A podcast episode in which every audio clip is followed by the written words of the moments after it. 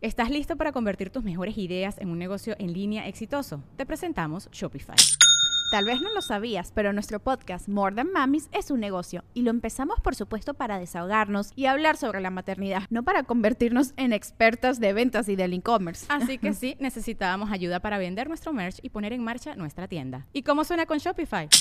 Llegó otra venta. Shopify es la plataforma de comercio que está revolucionando millones de negocios en todo el mundo. Ya seas un emprendedor desde tu casa o desde donde sea, Shopify es la única herramienta que necesitas para iniciar, administrar y hacer crecer tu negocio sin dificultades. Con Shopify puedo gestionar pedidos, envíos y pagos desde cualquier lugar, brindándote toda la información y estadísticas de tus ventas al detalle. Regístrate para un periodo de prueba con tan solo un dólar al mes en shopify.com barra sonoro, todo en minúsculas. Ve a shopify.com barra sonoro para llevar tu negocio al siguiente nivel. Shopify.com barra sonoro. Es año de jugar la trivia legendaria. ¿Crees que sabes más que Borre? ¿Crees que sabes más que Lolo? Prueba, prueba, prueba tus habilidades con la nueva trivia, trivia, trivia legendaria de leyendas legendarias. Disponible en Amazon. Estás escuchando Leyendas Legendarias, parte de Sonoro y Producciones sin Contexto. Y les recuerdo que ya se va a acabar noviembre. Si ustedes quieren un guion firmado de Leyendas Legendarias para diciembre, hoy y mañana, jueves 30, son los últimos días para hacer eso en patreon.com de Leyendas Podcast. Vayan ahí eh, para que les llegue a tiempo. También si quieren pedir mercancía, les sugiero que la pidan antes de que termine la primera semana de diciembre para que llegue a tiempo y no estén ahí. Todos los años nos pasa que nos dicen, no llegó, pues Sí, hay que tomar en cuenta que pues también es una eh, época muy concurrida, para las empresas de paquetería, entonces háganlo con anticipación. Córrale, yo, sé que todavía no cae. yo sé que todavía no cae el aguinaldo, ya mero cae, pero yo sé que, que a lo pero no quieren decepcionar a su significativo otro y otro significativo esa mañana que está esperando asesinos en serie o fantasmas y diga, es que te, sí te compré algo de eso, pero no llegó. Pero no llegó. No llegó tu cosa perfecta de leyendas legendarias. Pero, pero mira, ya viene el Día de Reyes. padre, allá en el sur tienen el Día de Reyes para compensar. Acá no existe. Pero pues, en lo que ustedes están ahí revisando qué guion quieren comprar o qué eh, pieza de mercancía quieren comprar, los dejamos con el episodio 248 de Leyendas Legendarias. Fuck, man.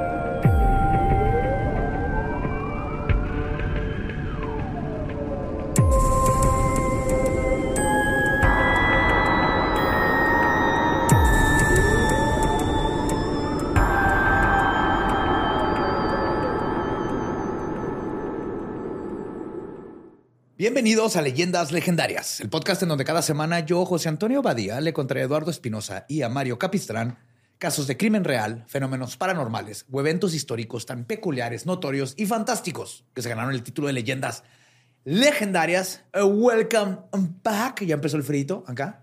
Ya. Algo. Ajá. Ya se siente. Sí, nueve, seis grados anoche. Mm, mm, eso es frío ya. Sí, está frío. ¿Cómo están? ¿Les fue bien en, los viajes? ¿Anduvimos fuera? Sí, bien chido. Yo estoy en mi toda la raza. Yo estaba en mi casa cuidando un pug. A gusto. puedes viajar en tu mente a donde quieras, gracias al poder de la lectura. no leí, estaba muy ocupado cuando un pug preocupado porque se me olvidaba que respiran bien feo y que se va a morir. no, nada más respira así. me gustan sus ojos, que están así como botados, ¿no? Afuera. Así, ajá, así como de Simpson. diferentes lados. Como de Simpson. Os traigo un caso, un caso, un caso bien este. Un case. Un case. Un case. Un case so, muy, muy espectacular. Un case Porque tiene de todo. KCO. Pero les va. En leyendas legendarias, con frecuencia, nos hemos dedicado a criticar a la gente que se escuda en lo paranormal para justificar sus crímenes. Carlos Trejo. Pero solo a veces el crimen parece ser una consecuencia, una consecuencia más de la difícil vida que lleva a alguien a desarrollar alguna habilidad supernatural. La vida de Christina Rech estuvo marcada por un sufrimiento constante que fue capaz de, presuntamente, desarrollar ciertas habilidades telequinéticas. ¿O no?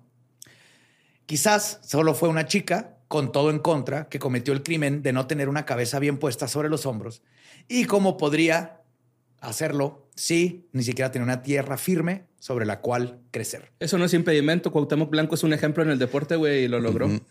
Sí, güey. Y tampoco tiene bien puesta la cabeza entre los hombros. No, pero esa espalda cargó a toda la equipos. selección de varios equipos. Y ahora todo un estado. bueno, lo trae ahí. Pero no, pues, Es que no lo dejan trabajar. No lo dejan trabajar. Sí. Este es el caso de Tina Wretch, el poltergeist de Tina Wretch y el asesinato de Amber. Está bien curioso este caso porque es un caso paranormal que se transforma en infanticidio. Ah, cabrón. Ok. Sí, tiene todo. Por eso dije, tengo que contar este caso cuando, cuando descubrí que existía. Fue de what? Entonces ya estás advertido. Se muere un Se va a infante. morir un infante. Ok, pero no son dos partes. A la verga Bueno, no se sé. No, a la verga se morría. No sé en cuántas partes quedó el infante, pero el episodio es de una. Ok. De hecho, más que nada es, es- es injusticia y ahí les va. Mejor vamos a darle y ya vamos viendo qué onda. Pero empieza con fantasmas. Ok. Pero como siempre, para entender cómo se desenvolvieron los hechos, hay que ir al pasado. En la vida temprana de Tina Wretch, quien ahora utiliza el nombre de Christina Boyer, nació el 23 de octubre de 1969 en Columbus, Ohio. Su madre biológica luchaba contra la adicción a las drogas y no podía mantener un estilo de vida estable, por lo que finalmente Cristina fue colocada en un hogar para ser acogida por alguna otra familia que sí la pudiera cuidar. Los servicios para niños del condado de Franklin la encont- encontraron a Cristina este, un hogar fácilmente con Joan y John Wretch. Por eso originalmente era Cristina. Ok. Una pareja de cuidado de crianza muy conocida en la comunidad que a veces albergaba hasta seis niños de crianza de diferentes edades en su hogar. Claro, pues les dan. ¿Cuánto dinero les dan por cada niño? Exactamente. Exactamente. ¿En todos lados o nomás en Estados Unidos, güey? Te dan feria. Es que como son hogares temporales, no sé cómo funciona la legislación en cada lado, pero no es. O sea, no los estás adoptando de por vida. No, es como aquí yo le doy asilo al güey, ¿no? Ajá. Y, dame hay, hay gente muy buena que sí hace bien, pero hay hace gente chido. como en todos lados que se va Pero a hay gente que tiene sistema. literal granjas de niños donde nomás están poniendo a los niños a trabajar este, como esclavos gratis. Me los imaginé así corriendo en una ruedita, güey, pero conectados de sus pezones con una manga. ¿Por qué con una ma- Pues no sé, güey, como para el, este, porque- Para hacer electricidad. ¿Cómo se dice para este Para ordeñarlos. Ordeñarlos, Sí, sí, sí. sí, sí. Leche de niño. Ah, se escuchó bien mal esto. ¡Oh, my God! Verga, güey. Verga, se escuchó bien mal. Perdón. Ay, güey. Fuera de Disculpa. contexto. ajá. Sí, Bueno, se agarra ajá. muy mal. Adoptar. Es nido. es nido, ¿no? Ya entendí por qué Borra está tan preocupado que llegan a sacar la lista de los clientes de Epstein. No, no, no. Güey, no. que la lista la tiene el FBI, güey. O sea, hay copias, pero el FBI se quedó con el original y no ha hecho nada al respecto. Pues así son esos güeyes, ¿no? Sí. Bueno, el punto es que firma, la, la adoptaron a Cristina cuando tenía dos años y medio. Ok. O sea, estaba bebecita, güey. Todavía ni sabía qué pedo. Ahora, a los 12 años, Cristina le dijo a sus padres adoptivos que su hermano adoptivo estaba abusando sexualmente de ella. Cuando les dice, no le creen y ah, de hecho la bofetearon y la castigaron y todo como suele suceder en estas situaciones. A sus 14 años, Cristina dijo que notó que sucedían cosas extrañas a su alrededor, aparentemente sin control. Entonces se va de que nadie le hace caso de que tiene alguien que estaba abusando sexualmente. Ah, y el hermano eventualmente lo terminó en la cárcel por, por, Por abuso, abuso sexual. sexual. Sí. O sea, el- Pero de alguien más, ¿eh? O sea, de. pues entonces decía que los platos... Es que porque dije leche de niño. Sigo preocupado. Sí, güey. Sí. Le Pero das es que tiene todo el sentido del mundo en el contexto. güey. Los platos, Ay, sillas y otros objetos parecían moverse y agitarse misteriosamente cuando ella se enojaba o molestaba. Clásico poltergeist. Cuando reporteros locales y otros medios se enteraron de los eventos, comenzaron a ir a visitar la casa, güey, con la esperanza de capturar un evento inexplicable y tener algo, porque en Columbus, Ohio, en estas fechas yo creo no pasaba absolutamente nada. Que hay en Columbus, Ohio. Me suena esa ciudad que hay algo ahí, pero no me acuerdo qué es. No, lo estoy confundiendo con Cleveland, perdón. sí, es que en Cleveland está el Rock and Roll Hall of Fame. Ah, sí. Horrible, ¿eh? Se está viendo que cuando te meten al rock and roll te dan dos boletos nada más. Para que vaya- Tú y la esposa Ujú. y la banda y así, 10 mil dólares cada boleto. Pues que no, el güey lo acaban del que estaba a cargo lo destituyeron por. Porque era un asco. Pues las noticias llamaron este, a Cristina la niña poltergeist de Columbus. Muy creativos en Columbus. Ujú. A ver, ¿qué es? zoológico. Es una niña. ¿Qué hace? Tiene un poltergeist. ¿Dónde vive? En Columbus. Perfecto, ya tenemos el encabezado. Ajá. Ahora, en 1984, el parapsicólogo Bill Roll se interesó en estudiar las habilidades de Cristina. Entonces Roll y un asistente se mudaron con la familia Reg para observar a la chica más de cerca. Roll la siguió por su casa usando una videocámara y un dispositivo de dictado. Qué pinche incómodo, güey. Sí, va. Shh, Ignórame, tú métete a bañar. Sí, ahorita sale un Ah, fantasma, yo lo grabo. Más tarde escribió en su libro Unleashed of Poltergeist and Murder, The Curious Story of Tina Reg. O desencadenado, el poltergeist del asesinato, el caso curioso de Christina Reg, de Tina Reg. Que Cristina tenía, y cito, uno de los casos más convincentes de actividad poltergeist que jamás había visto. Ahora, antes de continuar con la historia, es necesario que definamos a qué me refiero con un poltergeist. En el lore fantasmal, el poltergeist, del alemán polter, poltergeist, que significa espíritu retumbante o ruidoso. Polter, este... ¿Es espíritu? es no, es ruidoso. Geist. ruidoso. Geist es Geist, como ajá. cierto, tiene más sentido eso. Ghastly. Ghastly, Gast. Ahora, es un tipo de fantasma o espíritu que es responsable de perturbaciones físicas como ruidos fuertes y objetos que se mueven o destruyen. Ahora, la mayoría de las afirmaciones o descripciones físicas de los poltergeists los muestran como capaces de pellizcar, morder, golpear y hacer tropezar a las personas. Son un hermano mayor. un bully. Perdón, Daniela. No, lo siento, sé, sé lo que hice. Pero te creó carácter, te creó carácter. Saliera un gremlin de tu rejilla a las 2 de la mañana. Y a mí me, me hizo muy bueno para pensar en ser creativo. Ser creativo en asustar. Sí, no, está bien. ¿Cómo chingar gente? Pues también se los representa como capaces de mover o levitar objetos como muebles y cubiertos o hacer ruidos como tocar puertas, ergo el nombre fantasma ruidoso. Ok. Ahora, los malos olores también están asociados con sucesos de poltergeist, así como los... Pero eso nomás es porque les pasa a puros adolescentes, ¿no? Sí. es que uno no sabe, güey, que huele feo hasta. No, yo me acuerdo en secundaria cuando un profesor dijo así que, a ver, desodorante, por favor. Y nos hizo- Sí, no, ya, ya. no dijo alguien específico, no me dijo. en general. En general, ya es hora de que. Como concepto, sí, güey. Hay un punto donde tú, o sea, tú no te das cuenta que estás empezando a leer mal hasta. Sí, en sexto de primaria, más, Más o menos. menos. es que es bien gradual, ¿no? Simón.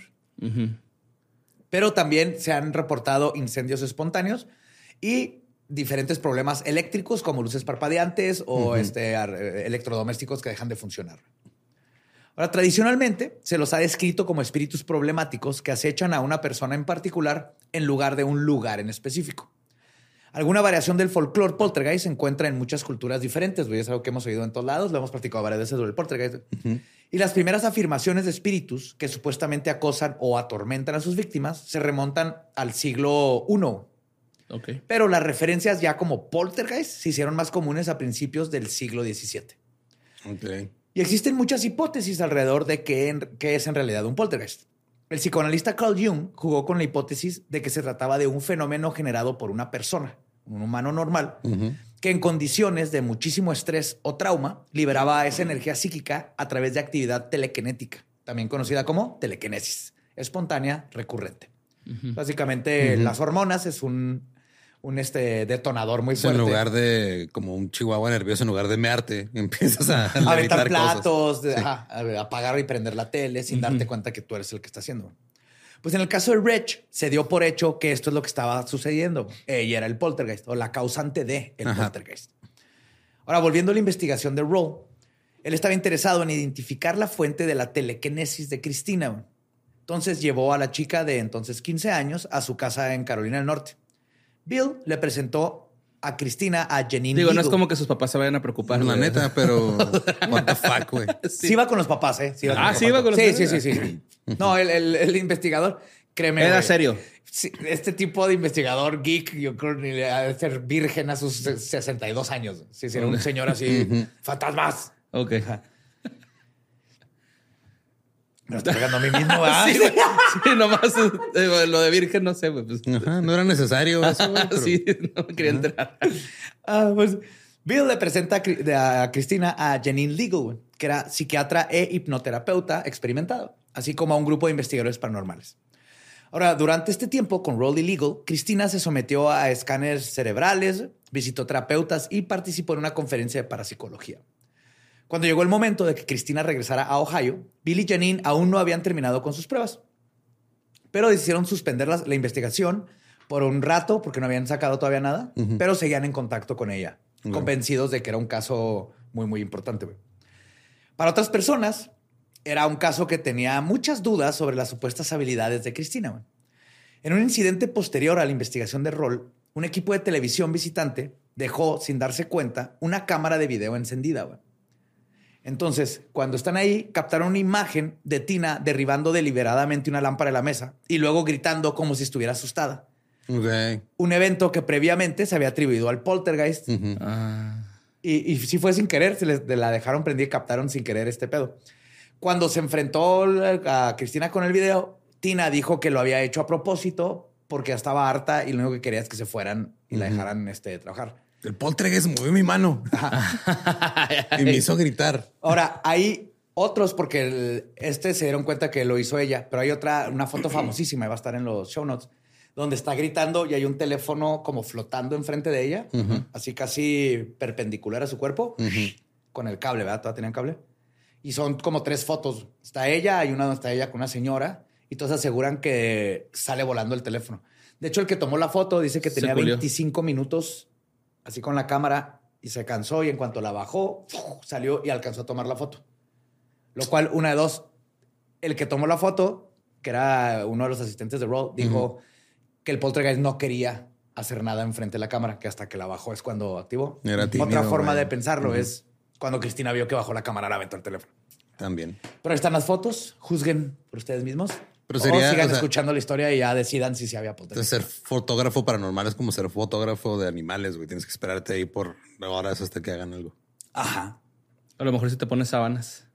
Así, ¿no? Como los de los Sí, gansos. güey. ¿Qué si tratan de sí, ganso, así? son de ganso. eh.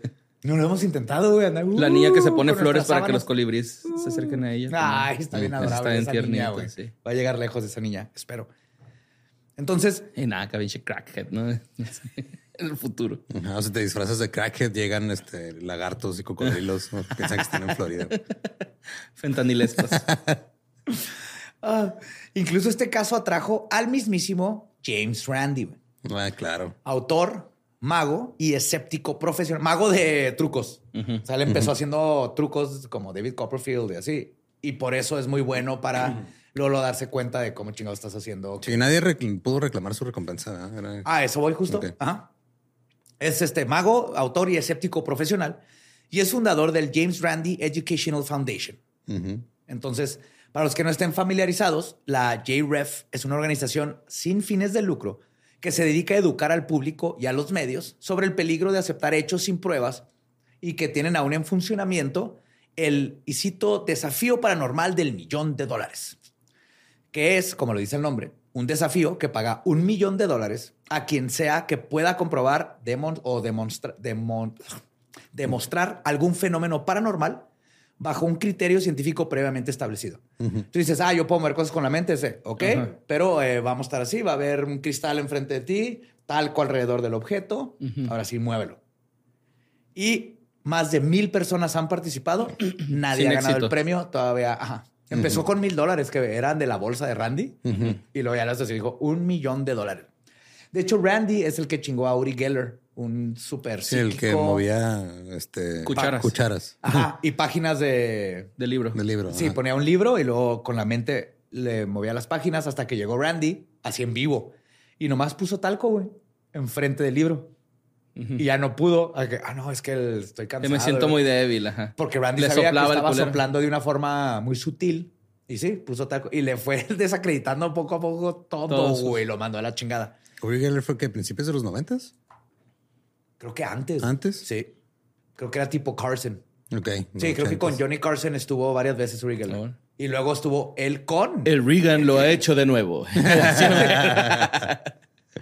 O sea, fue en un show así con Carson. Estoy casi seguro que Carson que, que él le puso lo del talco y todo. O sea, también qué pinches huevos. Decir, ah, sí, trae- tráeme un güey que me va a comprobar que estoy mamando, sabiendo que estás mamando. Como el de el güey que podía adivinar el futuro, ¿no? Y que el, el ¿El entrevistador pulpo le, le- ¿No te vas a burlar? de ese pulpo, güey. No me estoy burlando de es el él. lópodo. No sé cómo se diga. Pero que, que le está, lo está entrevistando y luego le da una cachetada, güey. Lo, ¿Usted sabe adivinar el futuro? Pa, le da una cachetada. y luego, ¿Por qué no vio venir eso, culero? A ver. Pues sí, ¿no? A es ver, real, güey. todos los psíquicos que estén aquí presentes levanten mi mano. Un clásico. No, no, eso- Ah, está muy bueno. Pues este James Randy que les acabo de platicar llegó, tocó la puerta y no lo dejaron entrar. Y hasta ahí llegó. Claro. ¿No lo dejaron entrar? No, no investigó absolutamente nada del caso. Dijo, ay, está todo pendejo ese caso. Pues no lo No dejaron, lo dejaron investigar, entrar, güey. Sí. El poltergeist le cerró la puerta en la cara, güey. Ok. Y ahí fue donde valió madre todo. No dejaron entrar a Randy. Eh, las noticias ya habían sacado el video. De esta chava. Sí, y empezaron a decir que está llamando la atención. Entonces, que sí, porque era una chavita que creció sin, sin familia y luego que que abuso Que sexual. sexualmente. tuvo que fingir que estaba embrujada para Sí, que le hicieran Para que caso, güey. Literal. Porque ni güey. siquiera decir que, oye, mi pinche hermano adoptivo está abusando de mí. No, atención no, de nadie. hasta que no dijo que habían fantasmas. Entonces, sí, todo el mundo quiso poner atención a esta pobre ¿Y niña. el fantasma está abusando de ti también? No, no. Nomás está ahí. Tirando Ahora- teléfonos y lámparas. Sí. Con todo este show del poltergeist derrumbado, Tina decidió regresar a Ohio y dijo que se sentía desesperada por alejarse de la familia. Ujú. Era un grito de ayuda, ¿no? En 1986, a sus 16 años, Cristina se escapó de plano ya de la casa cuando vio que ya no tenía atención de la prensa ni de los papás ni nada, con un hombre llamado James Bennett. Y en palabras de la misma Tina, dijo, y cito, básicamente me escapé y me casé para alejarme de la familia Reg. Ok. Cristina dijo que luego James abusó física y emocionalmente de ella durante toda su relación. Mm, claro. La amenazó y la golpeó hasta dejarla inconsciente incluso. También quemó su ropa para evitar que se fuera. La acechó cuando se fue y luego la localizó cuando intentó huir y abusó sexualmente de ella. No mames. Sí, o sea, esta es una vida horrible. Se fue llenando la tina. Ah, no sé. Esa fue la gota que derramó la tina. Sí, Pues después de varios intentos fallidos, Cristina al fin logró escapar. Ahora se mudó con un compañero de cuarto y tuvo una breve relación con otro hombre. Sin embargo, Cristina todavía estaba legalmente casada con James y explicó que él continuaba acosándola desde lejos. Como es de esperarse en una situación tan terrible, su salud mental se fue deteriorando rápidamente. Estaba deprimida y luchaba contra un trastorno alimenticio.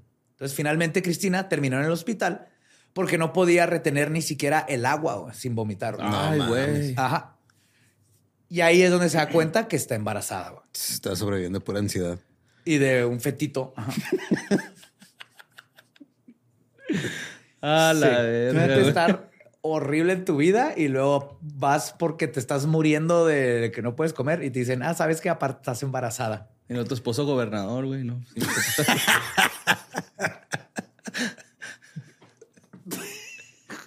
Pues Tina, Chale. Tina dio a luz a Amber Gale Bennett el 29 de septiembre de 1988. Debido a su turbulenta historia familiar, quería que Amber tuviera la infancia que ella nunca tuvo. Sobre su hija, Amber, este, Tina dice, y cito, quería a Amber más que nada en el mundo. Lo único que siempre quise fue tener una hija propia y no quería renunciar a ella porque no quería que creciera como lo hice, pensando que, que está mal conmigo, que mis padres no, nunca me amaron. No me querían, no me abrazaron, ni siquiera intentaron criarme. Y sentí que, ya sabes, las cosas tal vez no fueran este, fáciles con ella, pero al menos ella sabría que yo la amaba. Sí, que dijo, güey, hay algo bueno en la vida, ¿no? Encontró su razón de ser. Pero la felicidad de su maternidad no duró mucho, pues James Bennett continuó acosándola y amenazándola. Fuck. Se negó a firmar los papeles de divorcio, güey. Llamó a la compañía eléctrica para cancelar el servicio de electricidad de Cristina y presentó informes sobre Cristina a los servicios para niños del condado de Franklin, la FCCS, güey, para hacerla ver como una madre inepta a base de, me- de mentiras, exageraciones y sacándole de... Ah, fue Mira, ni tiene para pagar la luz, güey, acá. Ajá. Pero entonces Bennett no era el papá. Sí. ¿Sí era? Y a la verga, güey, pinchato ¿Sí? mamón, güey. Horrible, güey. O sea, esta es aquí. Digo, lo, el- empieza con el poltergeist. Así empecé yo a oír. eh, se llama The Poltergeist, este, el poltergeist de Columbus. Y no mames que me topo con una historia de true crime bien hardcore. Que ahorita van a ver a dónde llega. Y es de toda esta gente culerísima, güey. Pues ya en los 90, en 1990 específicamente, después de finalmente divorciarse de James tras una larga batalla legal, Cristina se casó con Larry Boyer, o Boyer, que es como en el apellido ahorita. Pero los patrones de conducta... Es que Borre dice, pues, ¿por qué me suena? Ajá, sí, sí, sí, sí. Estaba pensando en. Susan Boyle. Por Angelique. ¿Te acuerdas de claro que me acuerdo de. Angelique, güey. No, Susan Boyle. Pero ese era Boyle, no No, este es Boyer, Ah, como era. Angelique. Ajá. Angelique, si nos estás escuchando, tenía todos tus Maxims y H. Yo todavía los tengo. No. Los de Badía. Yo ya los tengo digitales. Se los heredé, güey. Ah, perdón, que está medio. Sí, sí, sí, ya, ya no son revistas, son cartones. Ay, Qué desagradable tangente. Entonces, ya se puede hacer piñata esa madre, ¿no? lo puedo usar de Kevlar, güey. Sí, de qué Hay que donarlo a los policías. Que lo pongan sus chalecos. Ya que los gobiernos no usan Kevlar. Sí. Todo detiene balas. No, no. Qué cosas. Eso no está bien.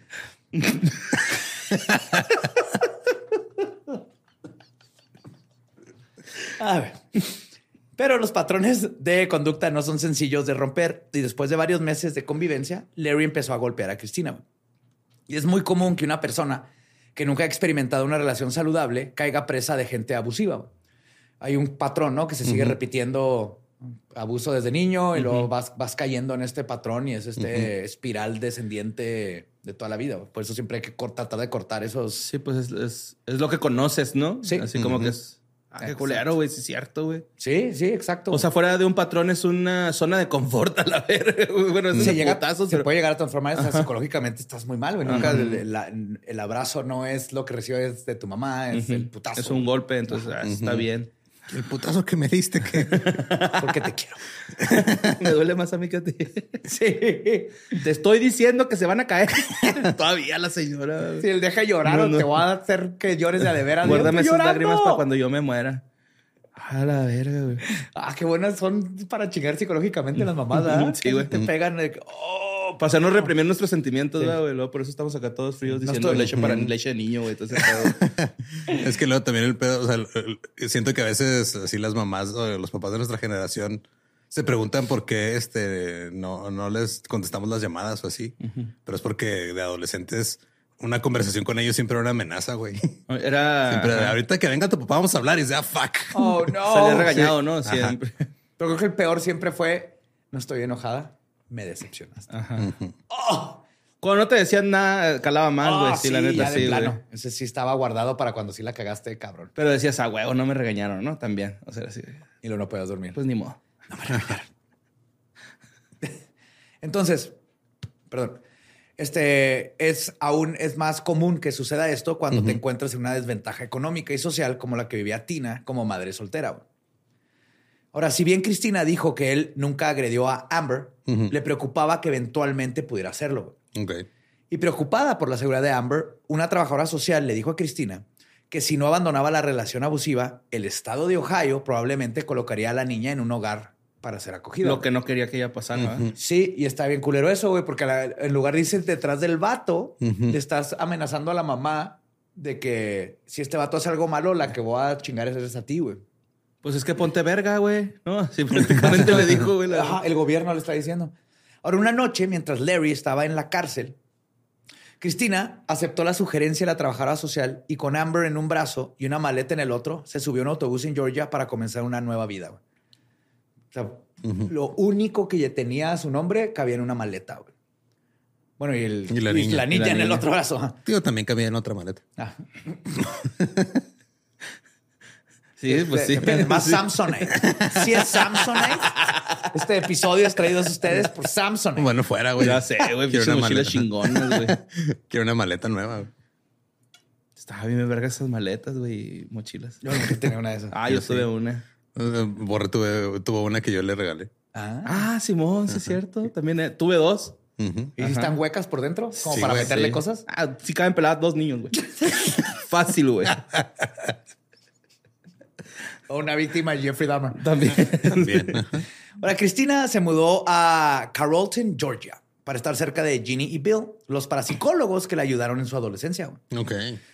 Ginny y Bill la, rec- este, la recordaban con cariño y le ofrecieron la ayuda mientras intentaba reconstruir su vida lejos de los años de abuso que había. entre- Imagínate cómo tiene que estar tu vida, güey, para que las únicas personas cercanas Carlos, tira paro.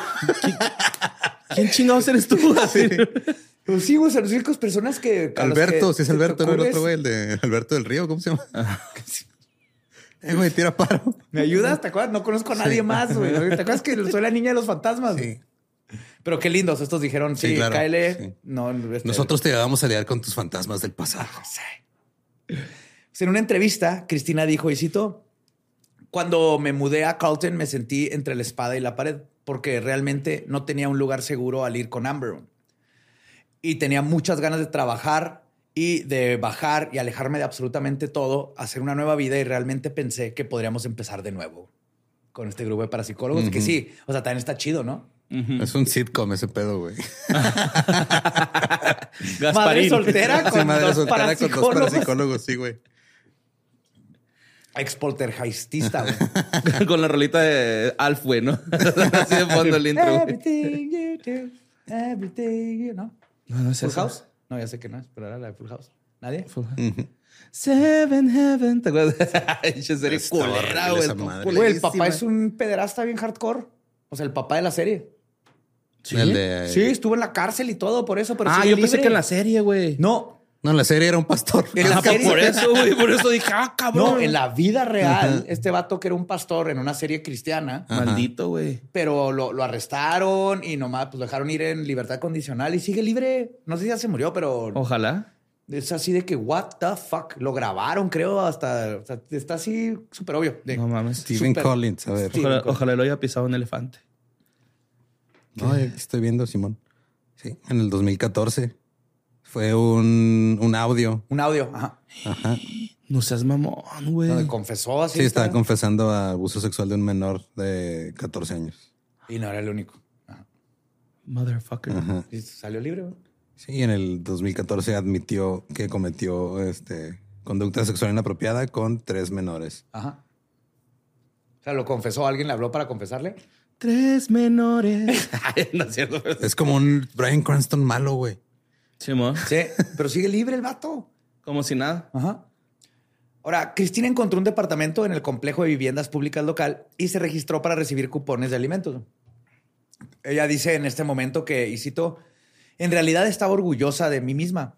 Estuve sola la mayor parte del tiempo, nos había alejado de mi exmarido y lo estábamos logrando. Comencé a tomar clases para padres en la Universidad Tecnológica local y comencé clases para repasar mis habilidades de matemáticas. Pensé que lo estaba haciendo bien. Aún así, Cristina luchó para encontrar un trabajo estable en Carlton. Ganó algo de dinero transcribiendo notas para Janine, pero quería un trabajo más seguido, güey, porque no todos los días que hay notas de fantasmas. No, Por eso necesitamos más, más fenómenos paranormales. Ahora, Cristina Hay explicó que ser más fantasmas. Sí. Samsonite, la mejor manera de hacer fantasmas. Ahora, Ya no nos van a mandar. no, ya, No, che, nuestra iba oportunidad. también, nuestra oportunidad se fue como cadáver en una Samsung. Ya, si no tienen ni que documentarlo, güey. Cabe arriba. Carry on my side. Y dijo, y citó, ¿sabes que es difícil encontrar trabajo? No quería recibir asistencia social, social, pero no tenía otra opción. No podía conseguir trabajo porque no tenía niñera y no podía pagar una niñera porque no tenía trabajo. Y no tengo trabajo porque no tengo auto y no puedo ir a ningún lado para conseguir un maldito trabajo. Una vez que quedas atrapado en el ciclo, estás atrapado. Sí, te habla de esta realidad que Es sufren millones de personas Que nos mueve a todos. Yes. Sí, yo me acuerdo cuando era maestro así, una vez se madrió el aceite de mi carro y era algo que si hubiera tenido 600 pesos para cambiar una piecita, no hubiera terminado en ya no tener carro Ajá. y ahora no tienes carro y tienes que... Y yo tuve la suerte de poder ir con mi mamá y decirle, la Nito. cagué, me- por favor ayúdame con lo del carro, Ajá. luego te lo Nito pago. pa'l taller. Pero... Por ahí tengo un es- compita que me da una feria con un carro.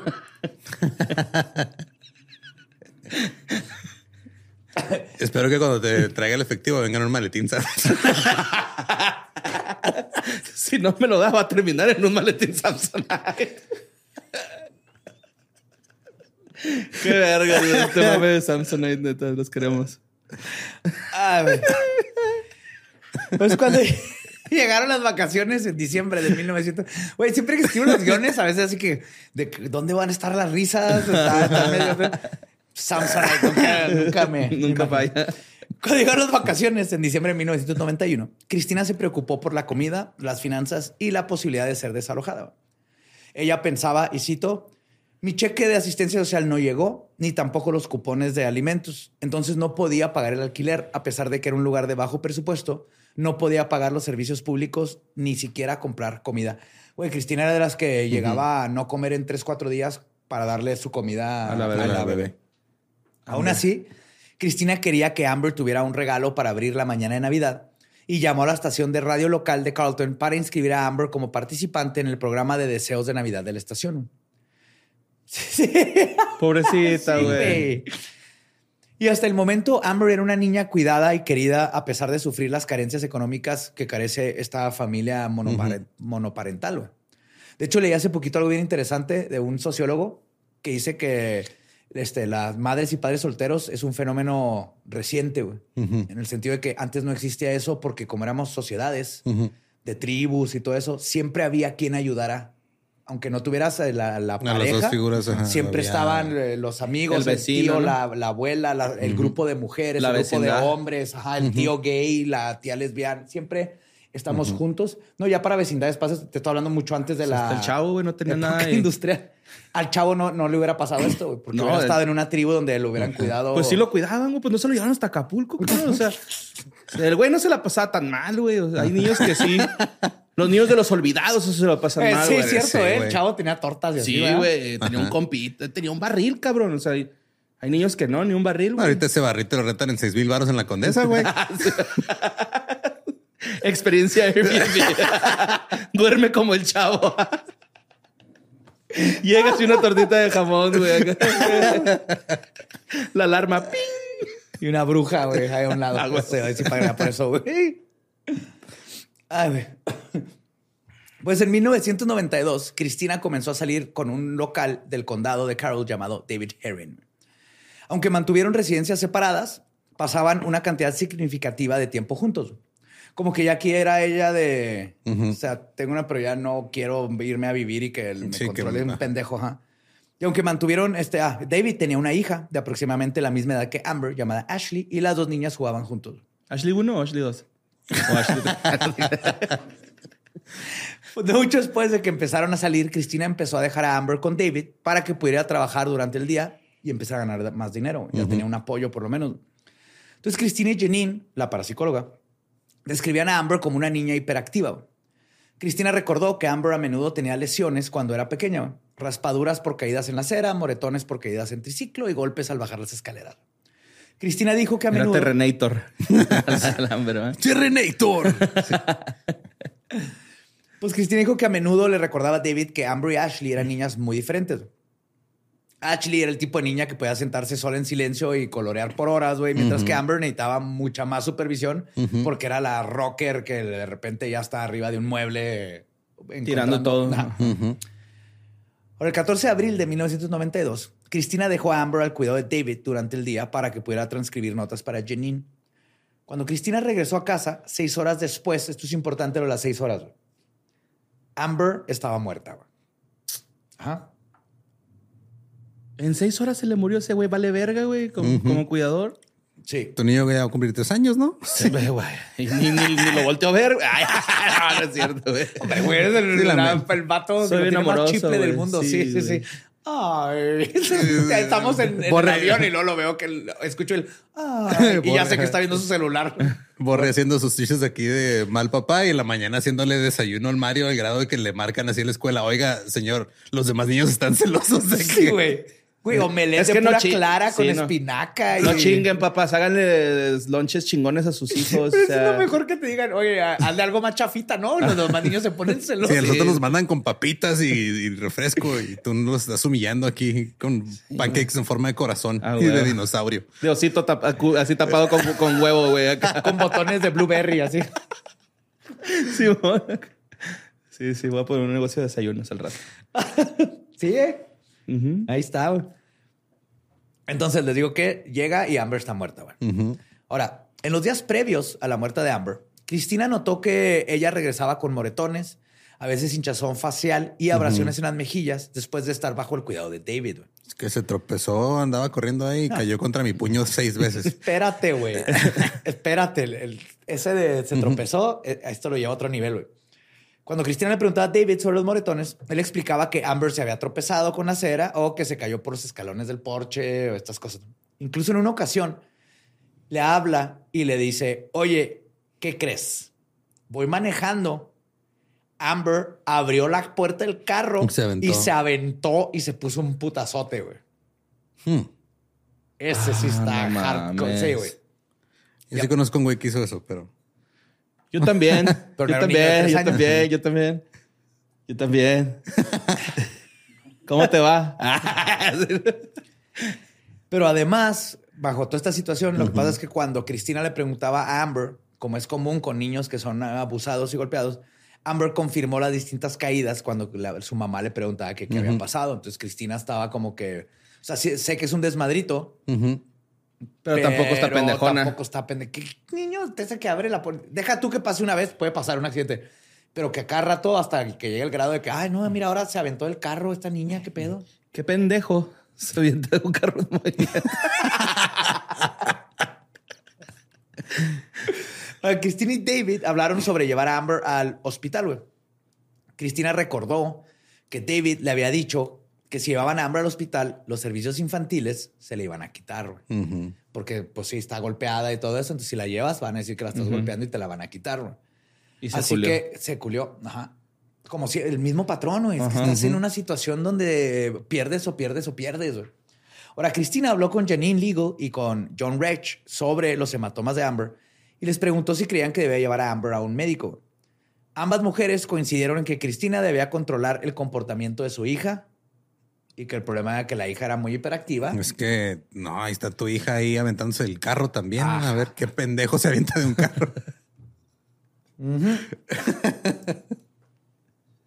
Y la única buena recomendación que dio sus amigas fue que Joan le dijo nomás que estuviera atenta por si a ver si Amber no presentaba algún síntoma parecido a una conmoción cerebral. O sea, básicamente dijo, pues que si te anda cayendo por todos lados, no, si le empieza Ponte a trucha. quedarse dormida o Que no se duerma. que, Que se no- no se duerma. Pero si de repente empieza a, a querer este, aventar pases de, de touchdown, a lo mejor ya tiene un pedo muy severo de lesión cerebral. Y si se rompe la tele o sale volando un plato, nos, nos hablas. Hay que Ajá. tomar fotos. Chale, güey. Pobrecita Amber. Yes. Alerta, Amber. Pues sí, la última vez que se le vio, güey, estaba saltando de un carro. un carro. Ahora, la mañana del martes 14 de abril de 1992, David salió temprano, supuestamente para ir a la oficina de desempleo, ya que había perdido su trabajo el viernes anterior. Un detalle que no le había mencionado a Tina, porque lo- tenía buen rato sin trabajo el güey. Ajá.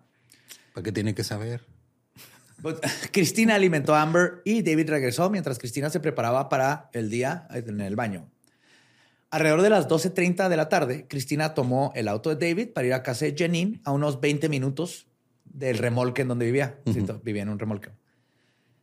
Cristina pasó todo el día con Janine, quien le pagaba 5 dólares la hora para transcribir notas. Ujú. Sin que Cristina lo supiera, después de que sale de su casa, Janine recibió una llamada de David, o sea, de que salió de la casa de Janine. Ujú.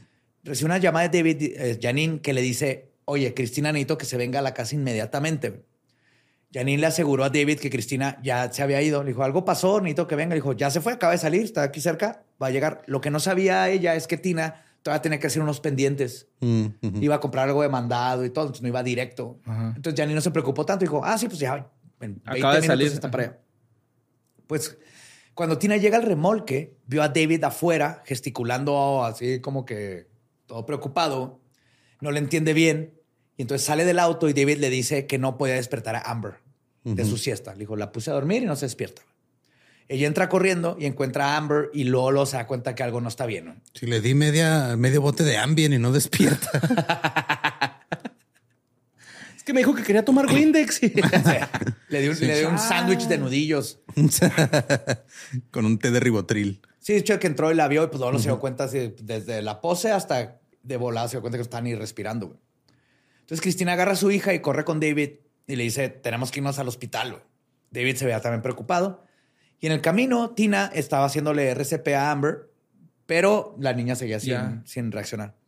Antes de llegar al hospital, los dos se detuvieron brevemente en un teléfono público al borde de la carretera y le hablaron a Janine para pedirle que fuera al hospital. güey. Ujú. Así que tenemos una emergencia, vete al hospital y se siguieron. Cuando llegan a la entrada de la sala de emergencias y antes de que David detuviera el auto por completo, Tina tomó a su bebé, o sea, brincó el carro güey, con la niña, entró corriendo mientras gritaba y citó, mi bebé no respira, mi bebé no respira. Llegó una enfermera, toma a Amber en una camilla y se la llevan al quirófano. Una vez que Amber estuvo bajo el cuidado de enfermeras y médicos, ya Cristina se derrumbó emocionalmente por primera vez y le gritó a David que chingados pasa? pasó, güey. Ajá. David seguía diciendo, lo siento, lo siento. güey. Esta es cita, güey. Se le decía, I'm sorry, I'm sorry, I'm sorry, I'm sorry, I'm sorry. Y sacudía la cabeza, güey. Más tarde esa noche, la enfermera sale del quirófano y le dice a Cristina que Amber había muerto. güey. No. Los doctores habían logrado hacer que la niña volviera a respirar y que su corazón latiera, pero había pasado demasiado tiempo sin oxígeno y el daño cerebral era ya irreversible. Amber is not the color of your energy. Wow. Chale, güey. Pues, En los días posteriores a la muerte de Amber, Cristina es arrestada ¿no? y la ciudad se volvió contra ella. ¿no? Pronto fue denunciada como una, y cito, asesina de bebés y los titulares comenzaron a circular en las noticias locales con notas como psíquica mata a su hija y ajá, mamá piro este, telequinesis mata a su hija. Ya desde ahí, holy shit. güey. Ahora, mientras estaba en la cárcel, Cristina se conectó con, con- contactó con Janine e insistió en que Amber fuera enterrada en su nuevo vestido de Pascua.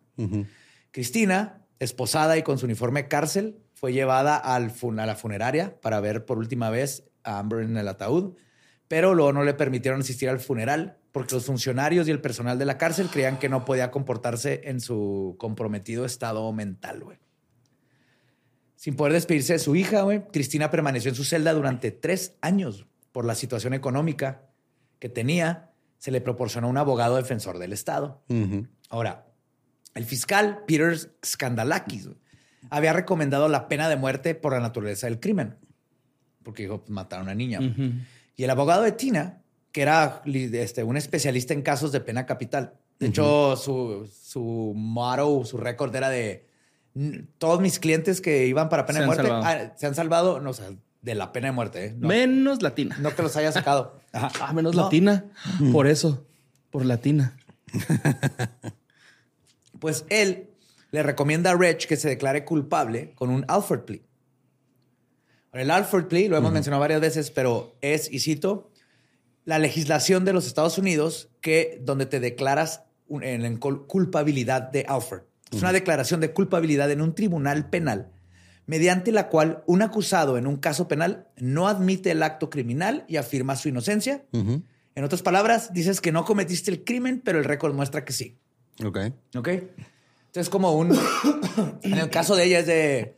Sí maté a mi hija porque las pruebas son demasiadas para ti. Dices, Pero no fui yo. Ajá. Tú dices, yo no, o sea, no dices sí la maté, pero dices, soy inocente y todo eso, pero te van a meter al bote. O en el caso de los tres de West Memphis, los soltaron del bote, pero en el récord sigue diciendo que eres culpable. Pero ya legalmente, pues ahí cambia. El punto es que la forma en que este vato sacaba a la gente de la pena de muerte es convenciéndolos de que la mejor opción era decir, este, pues decir, háganme lo que quieran, pero no me den la pena de muerte. Y esto está bien culero, güey. Porque ahorita voy a meterme más en eso, pero como ven, Amber no tiene nada que ver. Este, que No, está Tina. Cristina. ajá. Ahora, el juez aceptó su declaración y decidió darle cadena perpetua más 20 años, güey, por el crimen. Ok. No nomás cadena perpetua. 20 años, además, así vive algún día. Tiene Verga, que-. Qué ofertón. Sí, Pues- es Black Friday. Y ahora bien, es importante apuntar que además de la falta de educación legal y la vida traumática que vivió y el momento en el que estaba y el estado en el que estaba porque se murió su hija, Tina también estaba medicada fuertemente con antipsicóticos y tranquilizantes. Cuando decidió aceptar la declaración de culpabilidad y hacerle caso a su abogado Ah, del no estado que le dieron. Por su parte, David Herring fue encontrado culpable nada más de crueldad hacia un menor y su sentencia fue de 20 años. Salió el 16 de noviembre del 2011 de la cárcel. Ay, güey. Pues también se aventó sus añitos, güey, ¿no? Sí, pero mató a una niña. Pues sí, él sí fue el ahorita que verdadero hablamos, asesino. hablamos más un poquito de la evidencia. no, debe haber sido al revés. Ajá. Ahora, después de recibir su sentencia, fue llevada primero a la prisión estatal de Hardwick y algunos años después fue trasladada a la prisión estatal de Washington y finalmente a la prisión estatal de Palaus, Pulaski, donde permanece encarcelada hasta el día de hoy. Como pueden ver, el caso está lleno de inconsistencias y es justo lo que se está peleando ahorita mismo para que Tina salga de la cárcel. Para empezar, después de que Amber fue declarada muerta, los agentes llevaron a Cristina a la comisaría directamente desde el hospital. Luego, Cristina vio a David en otra habitación cuando entró. Los agentes los mantuvieron separados uno al otro, esto es normal. Pero Cristina cuenta cómo los agentes se movían continuamente entre las dos habitaciones a medida de que avanzaba el interrogatorio, haciendo la técnica clásica de estar buscando cuadrar una ra- narrativa entre los dos sospechosos que quedara con su caso y tratar de convencer que uno le echara la culpa al otro. Ajá. Y aquí lo que pasó es que el que se dobló primero Fue fue, el David, David. y lo culero es que ahorita que hablemos más del caso, pues, David se salió con la suya, güey. Maldito. Le fue mejor 20 años que toda la vida, güey. Además, güey. Ah, este, el Tina, era, era obvio, perdón, que Tina no había estado presente durante la muerte de la hija, güey. Esto era de a huevo. O sea, Ujú. Prueba contundente, ella no estuvo ahí. Y la autopsia había revelado que la muerte de Amber había sido causada por un golpe contundente este, que no pudo haber sido más de cuatro horas antes de que se muriera por el Ah, tipo de sangrado que tenía en el cerebro. Entonces, es El imposible que el golpe se lo haya dado la mamá. Ahora, aquí lo que complicó las cosas es que tenía varios golpes, como les conté. Entonces, asumieron que Amber fue la que la estuvo golpeando todo el tiempo. Y pueda que sí, pueda que no, no sabemos, pero ella no fue la que mató a su hija. güey. No fue el golpe definitivo del fatality. Y no sabemos ni siquiera si la si le dio golpes antes, porque antes de David no, la niña no estaba moretoneada. güey. El punto es que esto que pasó, güey. Pero todo esto hace que, por lo menos, Cristina no fue la responsable de causar la muerte de la hija y este güey es el único que queda en lugar nomás a abuso de niños. También, alrededor de las 10 de la noche del 14 de abril de 1992, un detective asignado al caso se sentó con Cristina. Este detective entrevistó a ella y le dice este, mil, mil cosas por 11 horas. A una mamá que acaba de perder a su hija y la tiene 11 horas ahí, chinguele, y chinguele, y chinguele. Fuiste tú, ah, culera, fuiste Ajá. tú. Y toda la entrevista no fue grabada. El detective tomó puras notas a mano. De hecho, Cristina dice, nunca fui grabada. Años después dirían que dije esto o aquello, pero convenientemente no tiene una grabación de toda esa noche conmigo. Y lo escribió con lápiz, ¿no? Para borrar. Sí, sí, Sí. sí. Killers is what? Yeah. Pero me acuerdo de ti. Pero según las notas, el detective le preguntó a Cristina sobre los moretones de Amber que parecían significativos en las fotografías de autopsias, que en la autopsia les pusieron, tenía un moretón en la pierna, tenía un moretón en la cara, porque también encontraron, tenía como una, Un hoyo. no, un, este, un moretón muy peculiar y encontraron un cinturón en casa de, de Cristina, que le vi ya coincidía más o menos con el moretón. Entonces, que tal vez ese golpe se lo pudo haber dado Cristina, que no sabemos si sí o si no. Pero los detectives ya estaban, tenían esta visión de túnel que les da, ¿no? Así que a huevo fue la mamá en este caso. Y este, no le hicieron caso. Ella dijo, se cayó. David me dijo que se cayó, pero los detectives desde, ya te chingué. Ujú. Ahora, también Cristina cuenta cómo los agentes le hicieron preguntas aparentemente no relacionadas sobre su vida personal. E incluso si ella y David habían practicado sexo anal. Ok. Le Pues sí, pero- pero como que no le gustó mucho decir que le dolía el David. ¿Tina o...? a Tina. Ajá. O sea, Oh, a Tina Tina, con le David. preguntaron. Ajá, que si Ah, Tina ok, y no David no Amber-. Amber no. No, Ok, ya, ya. por eso no tiene, ¿qué tiene que ver, güey? También le preguntaron a David si abusaba sexualmente de Amber o si Cristina alguna vez le había permitido abusar de Amber. Ellos ya habían hecho toda una narrativa Ajá. en su mente, güey. Cristina negó que David le hubiera agredido, agredido alguna vez a su hija. De hecho, lo defendió así que no, mira, El sexualmente no ha abusado de ella. Pero estaban estas inconsistencias en sus historias de moretones, ¿no? Acá. Luego, la policía continuó asegurándole a Cristina que no necesitaba un abogado, a pesar de que la en repetidas ocasiones ella decía, oye, necesito un abogado, puedo- ya es tiempo de hablar con un abogado, porque es que, por lo menos en Estados Unidos, si tú dices, quiero un abogado, ahí se acaba ya la- el cuestionamiento y no pueden volverte a preguntar nada hasta que no lle- llegue alguien a representarte. Pues la policía le dijo que creían que David había asesinado a Amber, entonces no necesitaba un abogado, tú no estás en problemas, nomás necesitamos saber más de David, güey. Y en varios momentos dijeron a Cristina que creían que estaba protegiendo a David por no reconocer que David mató a su hija. Verga, es que pinches chotas también, ¿no, güey? O sea, para ellos es una jornada laboral, para los demás es Es todo su vida, pinche puede ser vida, güey. Exacto, güey. Y esto es totalmente irte bien sesgado, ¿no? Tengo que chingar uno de estos dos. Entonces me voy con uno, hijo, este no se El primero que caiga, así no. Sí, mira, o, o la o- o tú la mataste o la mató este güey. ¿Quién fue? Confiesa que fue ese güey y te dejó de chingar. Pero pues Cristina estaba de, es que yo no sé quién la mató. güey". Ahora, más tarde esa noche, los agentes acompañaron a Cristina de regreso a su apartamento para investigar más a fondo. Cristina se cambió de ropa y la policía la llevó de regreso a la estación. Y fue solo entonces que le leyeron a Cristina sus derechos Miranda, güey. El de tienes el derecho a mantenerte callado, el tienes el derecho a representación, bla, bla, que si no te los leen, No te pueden. todo se cae. Sí, me acuerdo de 21 Jump Street. Sí. De todos los programas de policías es algo que deberían de... En México faltan programas como Law and Order y todo eso para, para aprender de leyes. Sí, lo único que teníamos era el de Adrián Uribe con Miguel Galván, ¿no, güey? Eran chotas, güey. Ay, descansa en paz, Miguel Galván. De ahí le disparaban en la espalda a todo mundo, ¿verdad? Sin problema. Sí, es cierto. Sí, güey, siempre salía corriendo y lo pa, pa, pa. Güey, eso es ilegal, güey. Entonces, este, también le hicieron firmar papeles, güey. Y luego Cristina preguntó si estaba en problemas o necesitaba un abogado ya cuando estaba firmando cosas y la policía le seguía diciendo, y cito, es parte del procedimiento. No te preocupes, firma estos papeles y puedes regresar a casa. Firma esta declaración jurada que dice que eres una mala persona y te vamos a meter a la cárcel por toda tu vida. Sí. Y acuérdense que durante todo esto está eh, con medicamentos porque le dieron este tranquilizantes y todo lo que está Pero, histérica. es- se le pero eso es ilegal. ¿no, güey? O sea que. Sí, güey. Que tú digas eh, bajo las influencias de medicamentos o si necesitas medicamentos y no lo, no los, no los Sí. has t- tomado, ¿no? Sí, sí, sí. Todo esto y eh, ponle que no se lo dieron aquí, pero son cosas que deben de... Son las cosas que tumban casos, donde puedes regresar a, güey, nomás firmó así, no le dieron medicamentos, pasó todo esto, este caso se tira o se vuelve a empezar, güey. Pero todo esto no cuenta, básicamente. Ahora, mientras tanto, en una habitación diferente, tres detectives y un trabajador social del Departamento de Servicios para Niños y Familias están interrogando a David. La entrevista de David fue grabada y transcrita. En ocasiones, los detectives parecían indicar que estaban del lado de David, diciéndole que pensaban que David era el, el tipo de persona que ayudaría a niños en apuros. güey. Y le aseguraban que entendían el miedo de llevar a Amber, que Amber se fuera a la cárcel. Este, que él se fue a la cárcel, perdón, por lo de Amber. Y que le iban a conseguir toda la ayuda que quisieran y todo. Pero sin embargo, a lo largo de la entrevista, los detectives también empiezan a insistir repetidamente en que Amber había sido sodomizada basándose en la boca del personal del hospital. Que empezaron a decir, tal vez, eh, está por los golpes y todo, hay que revisar si no hubo abuso sexual. Ok. Y la policía empezó a usar eso de, eh, hubo abuso sexual, eh, inventándose todo.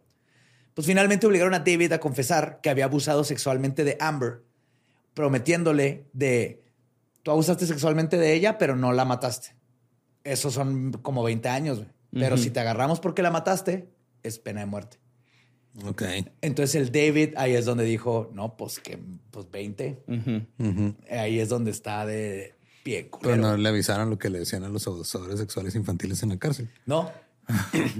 Pero ya salió a cambio de. de Pero bien cochado. pues finalmente lo obligaron a confesar que había abusado sexualmente de Amber, a pesar de que la autopsia nunca demostró que nunca hubo abuso. Está muy raro ese caso, güey, ¿no? O sea, como que Pues está todo mal manejado. Ajá. pinche Columbus así haciendo lo que quiera, güey, ¿no? en los casos. Lo bueno que nada más pasa en ese municipio en específico, en ese departamento de policía, güey, y no en todos los demás. Chale. No más en este caso. De Es al el único de- caso de, de procedimiento policíaco no, no seguido al pie de la letra. Presunto culpable, ¿no? Sí. Presunto culpable. Nunca ha pasado esto más que una sola vez, güey. Dígale que digo yo que. De hecho, a final de cuentas, eh, lo que lo convencieron, además de testificar en contra de Tina, güey, para tener todavía, reducirle todavía más su, su sentencia, güey. Entonces, contrapuesto con el cargo de abuso infantil y el asesinato que caería sobre Cristina, este güey terminó con sus 20 añitos. Le fue bien, güey. Sin verdadera ayuda legal en el momento y con una investigación muy superficial que no fue capaz de comprobar contundentemente la culpa de Cristina, igual acabó en prisión, güey, sin juicio. Porque, Verga, ah, porque ya aceptó según- por su abogado, güey. Fue directito a la cárcel. Porque a pesar de todas las pruebas, como les conté, su abogado de oficio le insistió a aceptar un trato de cadena perpetua a cambio de no enfrentarse a la pena de muerte. Y ahí es donde quedó, güey. Y hasta la fecha, Tina Boyer, antes Reg, está peleando por su liberación y su justicia para su hija. Ahorita hay una asociación, sacaron un documental y Qué todo bueno. que está ayudándole. Pues, Está bien chido porque son abogados que se dedican a, a buscar casos de este tipo y sus estudiantes, los que hacen servicio social, encuentran estos casos y es donde empiezan Y a... batallan a mucho porque casi no hay, güey. Es Sí. como pedo para graduarte. Sí, o sea, en lugar de hacer tu servicio social ahí en un, este, nomás... uh, Resuélveme este caso chido, güey. moviendo papeles para una agencia de abogados ricos y todo, estás ayudando a gente haciendo tus prácticas. Chale, güey. ¿Y el pinche meco del David qué, güey? Ya está afuera, güey. Pero está no se ha muerto ni nada. No, hasta donde se sabe, ¿no? En 2011 salió, güey. ¿Dónde está? Ay, ahí sí no sé, güey. Ok. Y aunque todo apunta a que David es el culpable del asesinato de Amber, porque, güey, había una persona con la niña y se murió de un golpe en la cabeza, con Que- todo este trastorno detrás. Con cuatro horas de, de haberse dado el Sí, o sea, putazo, ¿no? Tina estuvo seis horas fuera de la Yo creo que casa. fue de conejo, ¿no? Acá. En el cuello. Ese que te desconecta, güey, acá. Fue la- con algo le pegó y le estaba pegando, y- pero esta vez ya, ya le dio. Se le pasó la mano. Es que por eso, péguenle a sus hijos en donde no los pueden matar, güey. Así en las corvas, en las plantas de los pies, algo bien, güey. Cargadita. Ajá, sí, sí, sí, güey. Con una naranja en un calcetín para que no se muerto. Ándale. güey. Pero no, siempre en los órganos y en la cabeza. No, telecoco, sea creativo con los golpes de sus hijos. eh, Todas esas ideas se le ocurren y te lo está haciendo pancakes a su Sí, bebé, güey, güey. con sus fresitas. No, no, no. Espérate, déjame decir que esto es un comentario en forma de juego.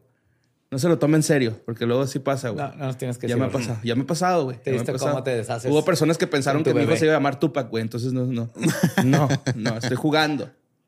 Pues digo que, eh, aunque todo apunta a que David es el culpable del asesinato de Amber al golpearla con un objeto contundente o su puño o algo, su niña de tres años. La fácil sentencia de Tina dejó este caso sin una investigación real. güey.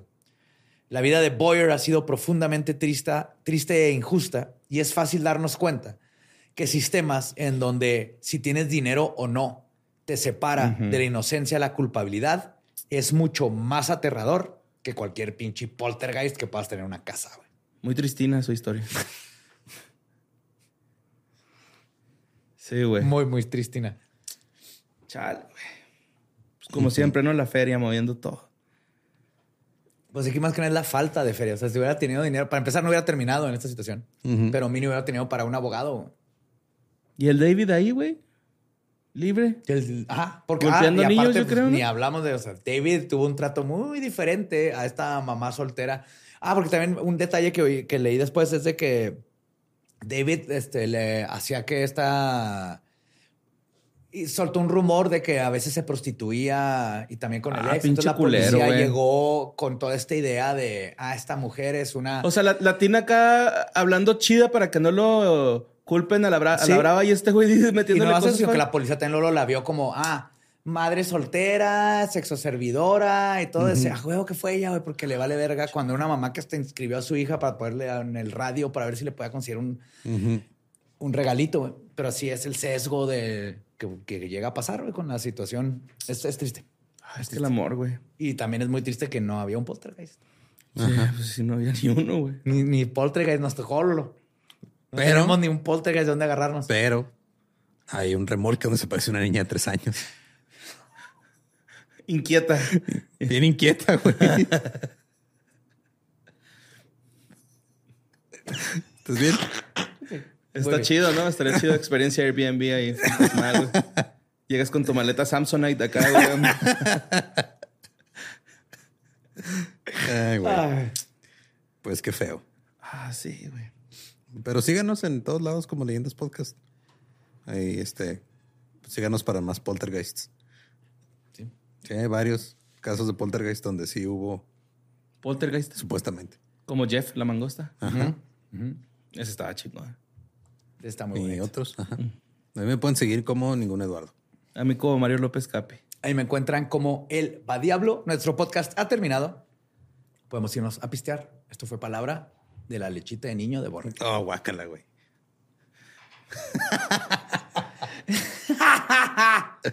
ya le tocaba ganar uno, güey. Sí.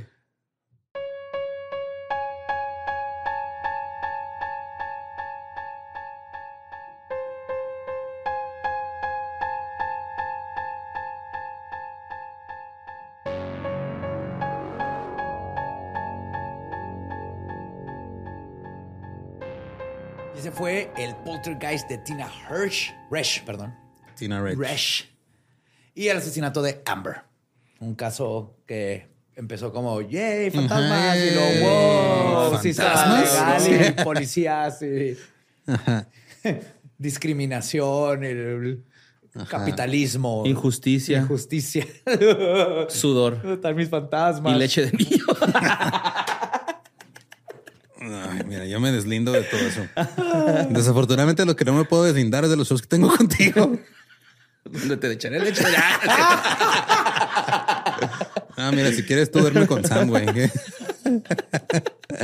Pero si tú estás en Laredo, Texas, y estás escuchando esto el día que salió, hoy estamos allá en Laredo. Eh, vamos a estar en varios lugares. Eh, está eh, Laredo, Corpus Christi, San Antonio, Austin, El Paso, Phoenix y Hollywood. Todas los, todo está en Linktree Diagonal Tres Tipos. Ahí están los shows. Correcto. Así Ahí están es. en mi biografía. Yo los puse en la bio. También ¿De- en de la- mi perfil? ajá, también en la mía, La ahí de están en redes y todo. Hoy empiezan los shows, acaba la semana que entra. Vayan a buscarlos ahí. Y a mí me ven en Monterrey. Es mi última fecha con Real Antonios. Nos vemos el 8 en Team Hortons. Foro Teams. Foro Teams. Foro Team Hortons. Foro Teams Hortons. Foro Pues yo voy a estar en. Team Hortons comiéndome un cruller. Ah, qué rico, güey. No mames. Y luego vamos al foro a tocar. ¿Te acuerdas el otro día que fuimos a Monterrey a una boda y había un cruller? Sí, Me lo comí, güey. ya sé. Yo Es sé. que era de churro, está bien rico, güey. Pero ¿De bueno. churro? Ajá. Luego te compro un cruller. Más te vale. Ok. A ver dónde lo vas a encontrar. Churros nomás en no Hortons. No, pero pues lo mando a traer. güey. Y es más, cuando llegas a Monterrey, debo- voy a decirle a los del Foro Teams que te dejan ahí una caja de crullers. está bien padre. Qué rico, güey. Están bien buenos, me encantan. Sí. Cruller de cabrito, güey. Qué asco. Los regios ni comen cabrito, Ya va. es Ese, es el pinche, el Ajá. rumor más gacho de Monterrey, güey. ¿Qué? ¿Ese? Ese en específico. Sí, güey, lo de los codos, no, güey, eso está bien, güey, que sean codos. pues, Ajá. Los primos tampoco. Eso también está bien, güey. Su Más madre, usen güey. condón, ajá. Alguien tiene que hacer el trabajo sucio. Gracias por hacerlo ustedes. Pues bueno, eh, gracias. Eh, ya menos viene diciembre, así que feliz Navidad según Borre. Feliz Navidad. Sí, ahora es, es la época de borre. Sean felices. El labio. PlayStation. ¿Estás listo para convertir tus mejores ideas en un negocio en línea exitoso? Te presentamos Shopify. Tal vez no lo sabías, pero nuestro podcast More Than Mamis es un negocio y lo empezamos por supuesto para desahogarnos y hablar sobre la maternidad, no para convertirnos en expertas de ventas y del e-commerce. Así que sí, necesitábamos ayuda para vender nuestro merch y poner en marcha nuestra tienda. ¿Y cómo suena con Shopify?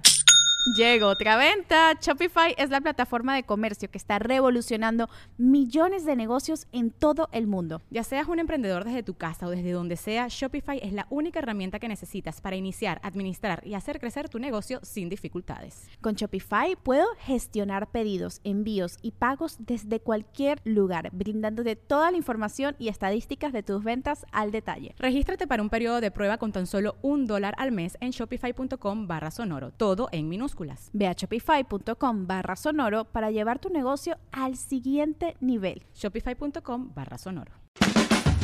Es año de jugar la trivia legendaria. ¿Crees que sabes más que Borre? ¿Crees que sabes más que Lolo?